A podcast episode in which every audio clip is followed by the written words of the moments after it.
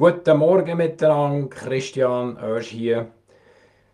Ich werde zum Thema Edelmetall, Vorsorge für Edelmetall, also was kann, man antizipieren, was da eigentlich vor uns liegt. Und äh, ich bin absolut nicht ein, Finanzexperte. Es ist einfach auch von wahrscheinlich persönlichen Erfahrungen. Ich werde einfach etwas teilen mit euch.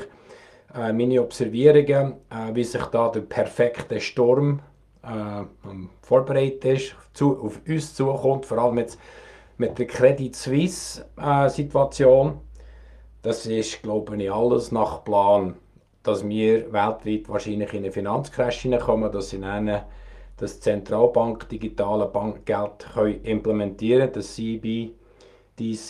Äh, und das ist und braucht äh, eine richtige Welle. Und das natürlich von der stabilen, politischen, stabilsten wahrscheinlich Situation auskommt, wie hier in der Schweiz, politisch stabil, finanzmäßig stabil, alles stabil. Und wenn natürlich die Schweiz als Kommandozentrum von der ganzen NGOs und alles, wenn es hier da veräppeln, das Epizentrum die Schweiz ist, äh, dann würde ich dann alles zusammen ganz sicher klar können verstehen. Jetzt haben wir wirklich mit einem weltweiten Problem zu tun gehen wir in einen Finanzcrash hinein und äh, was kann man da eigentlich ein bisschen voraussehen. Das Wichtigste, was ich vielleicht ansprechen hier ist, ich gehe zurück zu 2008, wo Lehman Brothers ins Gras gebissen hat. Das ist ja alles, äh, eigentlich alles strategisch gelaufen, weil das ganze Finanzsystem hat dann also auch müssen neu beatmen und mit dem ganzen Geld System, das wir da haben, das Modern Money Mechanics, das Schuldengeldsystem, ist es nun mal so, weil unser Zins ja nie kreiert wird. Der Zins wird nie kreiert, nur das Grundkapital wird kreiert durch das System hineinpumpen. Wenn wir da aber Billionen am kreieren sind, durch die ganze Welt aus, wird so im ganzen Schlamassel mit der Pandemie, da hat sich das ganze Finanzsystem auch über 190 Länder neu dürfen also sich finanzieren und Politiker haben das schon mitgemacht, weil sie es ja nicht checken und die meisten nicht wahrscheinlich. Und jetzt ist es so fortgeschritten, dass man einfach die nächste Sache muss anzetteln muss, dass die Leute und Politiker, vor allem in einem Wahljahr hier in der Schweiz, Nationalständerat, auch werden mitmachen und das nochmal durchpushen und jetzt da Schweizer Nationalbank, dass man dann da Abermilliarden kann reinpumpen, kreieren, einfach hier auf einem Keyboard kann man das digital auch schön kreieren. Man nimmt sich nicht einmal mehr Zeit, müssen stanzen oder eben auch Papier zu drucken. Gell? Gut, also gehen wir zurück zu Lehman Brothers 2008 haben wir klar können verfolgen, wo die HELOC-Krise, die Subprime-Krise zu Amerika, äh, zu Boden ist, äh, hätte das die UBS und Credit Suisse richtige Schlamassel gezogen. Wieso ist das so gewesen? Ich war dann lange in Amerika wir das alles mitverfolgen CS und die UBS unbedingt Market Share wollen in Amerika und damit sind das natürlich erlaubt. Die haben nachher diesen zwei Banken, so naiv wie sie waren, die doofen Papier verkauft. Die wertlosen Papier, HILAG. Home Equity Loan heisst das. Subprime und die Papiere sind dann schlecht rausgekommen und äh, die Pakete sind dann beide Banken ins Loch gezogen und äh, ja, dann müssen vom Staat rausgeholt werden. Und äh, den Rest hat man dann können vernehmen. Wie hat sich das nachher auf das Edelmetall? Und ich tue mich heute hier hauptsächlich auf Silber konzentrieren, weil Silber liegt mir mehr am Herzen als sogar Gold. Weil es hat eben andere Werte, andere Anwendungsmöglichkeiten als Rohstoff. Und äh, von dem her ist Silber etwas, was mir ein bisschen im Herzen liegt. Aber ich spezialisiere mich jetzt also, oder konzentriere mich besser gesagt auf Silber. Ihr könnt vielleicht vernehmen, ich tue dann die Charts noch hoch, dass ihr das nachher äh, auch könnt verfolgen könnt. Wo das dann hat angefangen, der Bankencrash im 8. ist der Höchststand vom Silber dann zumal, wir reden jetzt hier vom Dollar, das ist ein bisschen einfacher. Äh, Dollar ist ja mit der Weltreservewährung verbunden äh, und Edelmetall alles zusammen. Also dann ist der Ons, also das ist ein etwas über 31 Gramm, 2092 und ist nachher ab, das Loch ab und war im Tiefstand Ende Jahr 2008 auf 8,88 Dollar.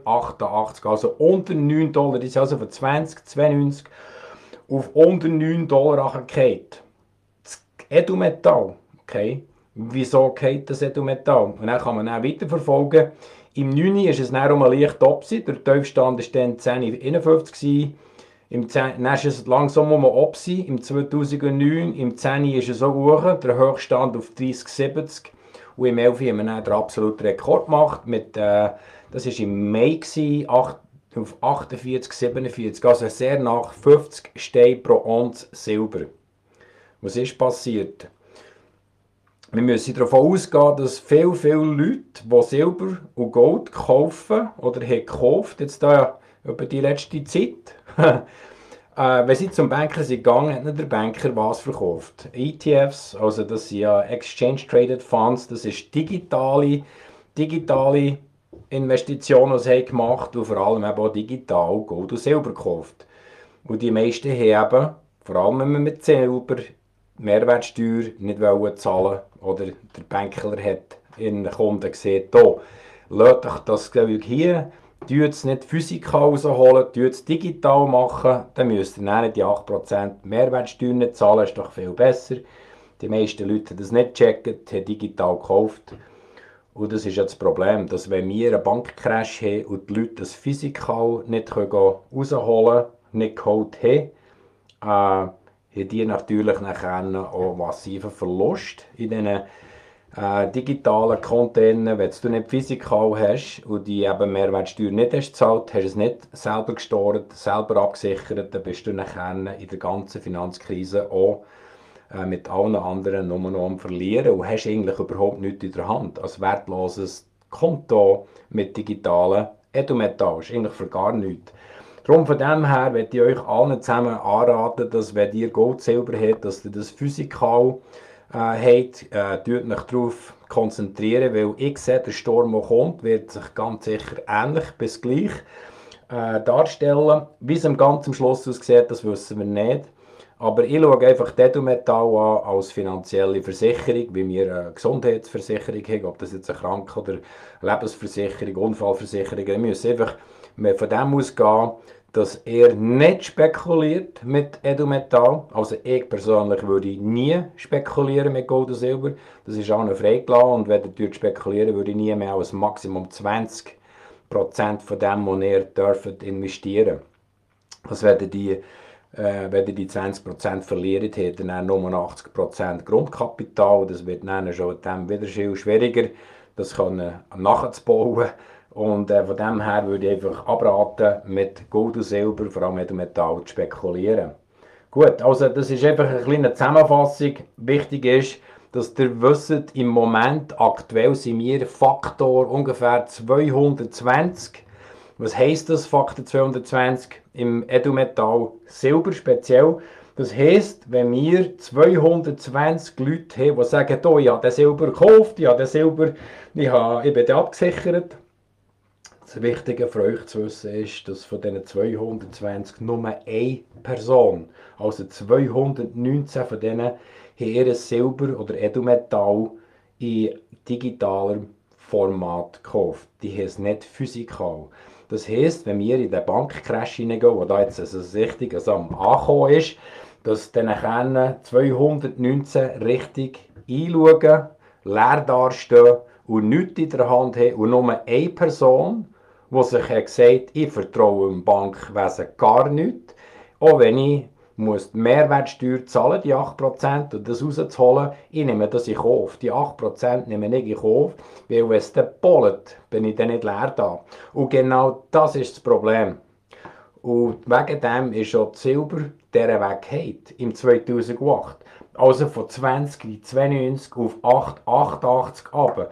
Und wenn das passiert, haben die, die Gold, Silber gekauft, haben Angst, dass das, auch die, die es Physik haben gekauft haben, Angst, dass ihr physikale Metall auch keinen Wert mehr hat und machen es noch schlimmer. Die gehen dann jetzt Physik, das physikale Silbergold zurück verkaufen und tun es nachher in wertlose Währung, die dann eventuell gar nicht mehr ist, weil sie nämlich die ganze digitale Sache implementieren. Also von dem her, seid vorsichtig, antizipieren, dass auch in diesem Fall das physikale Gold, Silber, also Edelmetall zusammen, vor allem jetzt hier Silber, auch wieder wird crashen. Es wird also auch wieder das Loch abgehen.